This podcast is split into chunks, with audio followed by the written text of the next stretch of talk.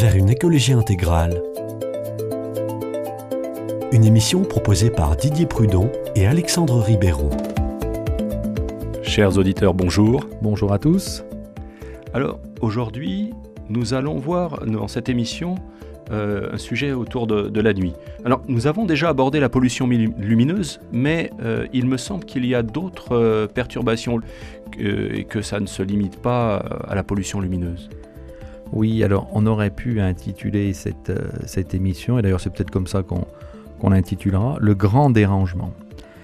On a tous appris quand on était enfant qu'il y avait des animaux qui étaient diurnes et des animaux qui étaient nocturnes. Alors c'est vrai que la dernière fois, ce, qu'on a vu, c'est que certains animaux nocturnes, euh, ben, ils s'y retrouvaient pas dans la nuit puisqu'il n'y avait plus trop de nuit.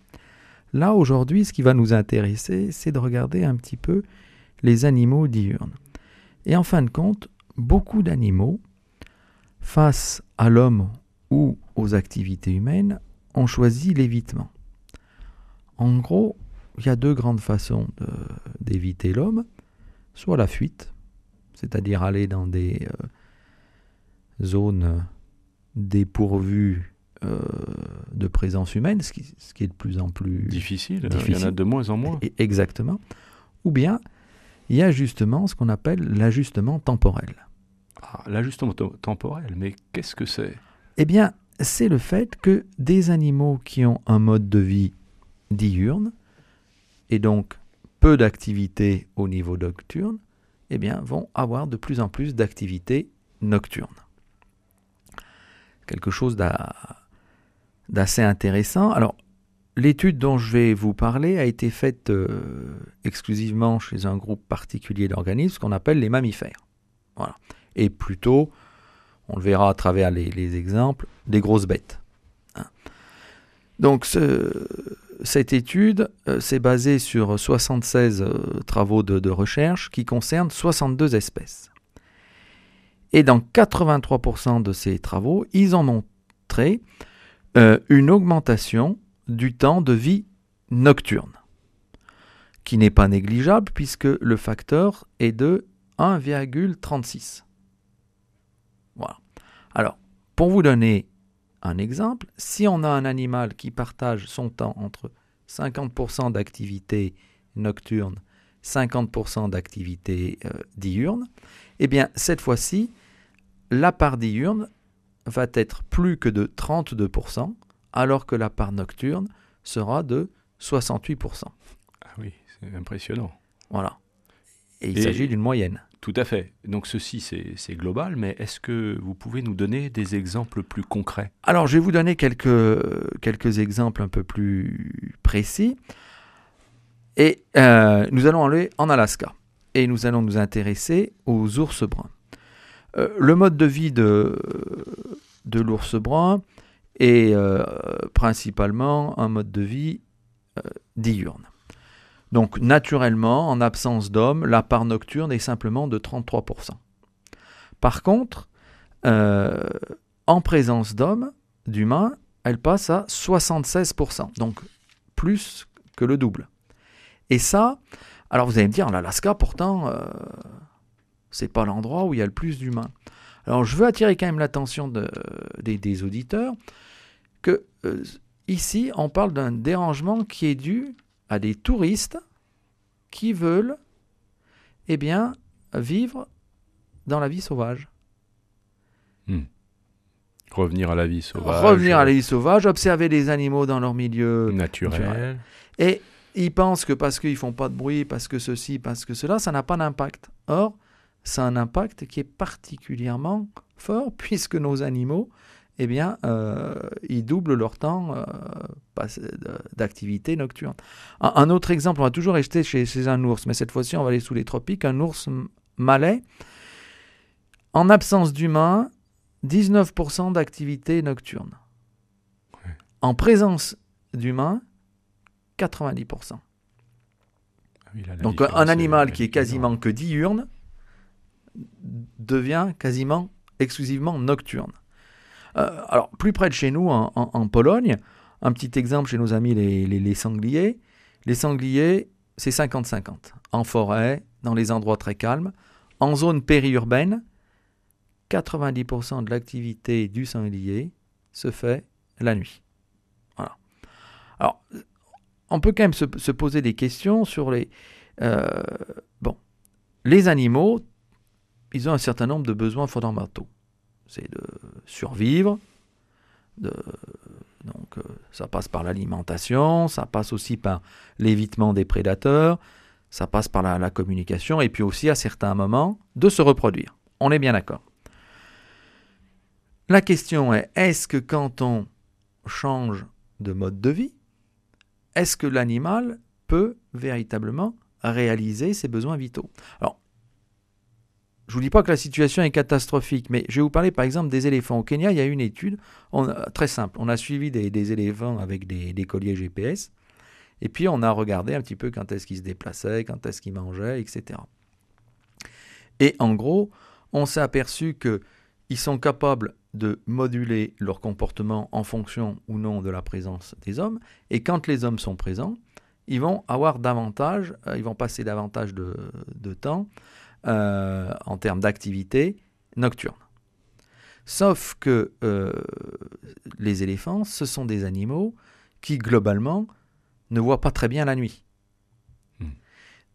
Donc si cette pression euh, humaine devient très importante et induit un, fort décalage pendant toute la vie des, éléphants, on peut se poser des questions à terme sur le maintien et la survie de, ces espèces. Voilà. Après, il y a des cas qui sont plus, plus sympathiques où on vous explique qu'au Népal, c'est formidable, puisque en gros, les tigres et les humains qui utilisent les mêmes chemins, eh bien, aujourd'hui, ils ne se croisent plus, puisque le, tigre évitant l'homme va utiliser les chemins quand l'homme n'est pas là. Voilà. Donc vous risquez moins de vous faire dévorer par un, par un tigre si vous allez au, Népal. Donc voilà, il y a quand même des, choses qui ne sont pas forcément mauvaises pour, pour nous. Oui, si l'on peut dire. Alors, euh, après ces, ces considérations d'ordre euh, naturaliste, on, va peut-être, euh, Didier, revenir à, des choses plus euh, plus spirituel. Et je crois que vous voulez nous proposer la, lecture, euh, alors rassurez-vous, pas, pas exhaustive, du, Lévitique et en particulier du, chapitre 23. Euh, oui, parce que ce chapitre, il nous dit des choses sur les rythmes à respecter et les, temps importants, les temps de l'année.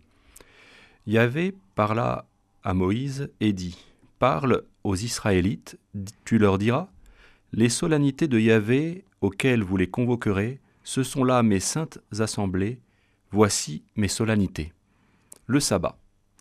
Pendant six jours, on travaillera, mais le septième jour sera jour de repos complet, jour de sainte assemblée, où vous ne ferez aucun travail. Où que vous habitiez, c'est un, un sabbat pour Yahvé. Voici les solennités de Yahvé, les saintes assemblées, où vous appellerez les Israélites à la date fixée. Et là, il y a une succession de dates, on ne va pas rentrer lire le détail, mais qui nous montre l'importance de rythmes et de dates qui reviennent. La Pâque et les azimes, la première gerbe qui correspond à la première récolte, la fête des semaines, le premier jour du septième mois, le jour des expiations, la fête des tentes. Donc, dans le, Lévitique, on voit euh, l'importance du repos oui, hein, tel qu'on l'a vu aborder, et puis de, dates qui, euh, qui sont en relation avec la création, hein, les récoltes, etc. etc. Et exactement, de, de, de, ce rythme. Alors, pour aborder maintenant quelque chose d'un peu plus concret, j'allais dire, vous allez nous parler de la zone 5. Alors, je préviens les auditeurs, c'est pas la zone 51 aux États-Unis où il y aurait peut-être des extraterrestres. Il s'agit de la zone 5 que vous pouvez avoir chez vous aussi. Donc, Tout à fait, euh, oui, oui, oui. Voilà. Alors, euh, en effet, le zonage, c'est une, un, principe de, de, permaculture. Ah, nous retrouvons la permaculture. Voilà, la permaculture, vous savez, prendre soin, respecter l'humain, prendre soin, respecter la nature et partager. Et donc, quand on étudie euh, un écosystème, eh ben, il est intéressant de réfléchir à certaines zones. Ici, l'écosystème, c'est votre maison et son environnement immédiat, votre jardin par voilà, exemple. tout à fait. On va, on va rester sur un exemple plutôt typique. Et on pourrait avoir d'autres domaines d'usage de, de, de, pour, ce, pour ces principes, mais c'est le plus courant. D'accord. Donc l'idée, c'est que les zones sont conditionnées par le nombre de visites, de passages.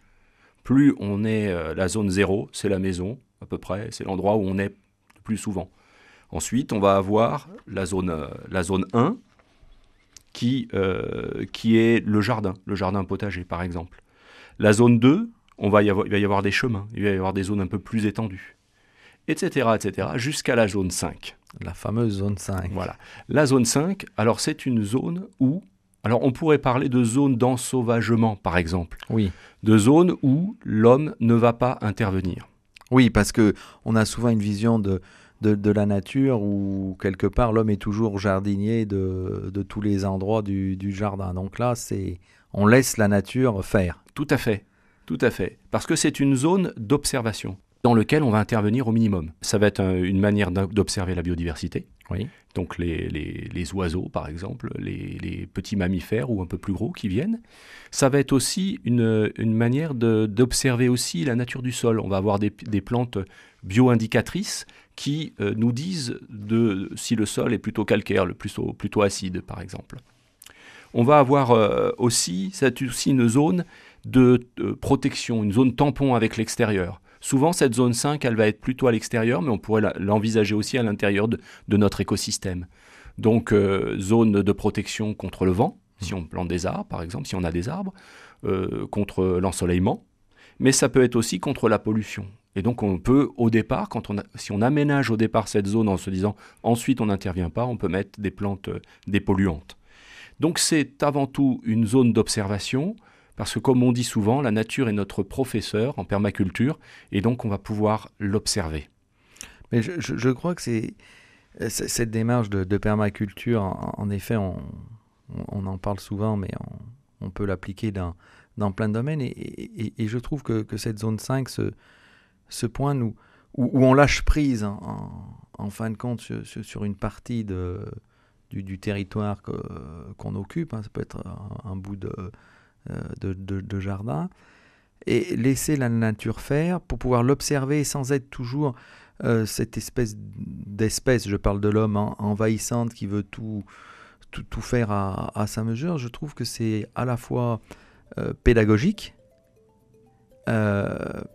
et à la fois, comment dire, euh, je trouve plus mes mots, mais euh, c'est quelque chose qui, qui, invite au respect de, de, la nature. Tout à fait, tout à fait. Eh bien, merci, mon cher Didier. À bientôt, chers auditeurs. À bientôt. Au revoir. Au revoir.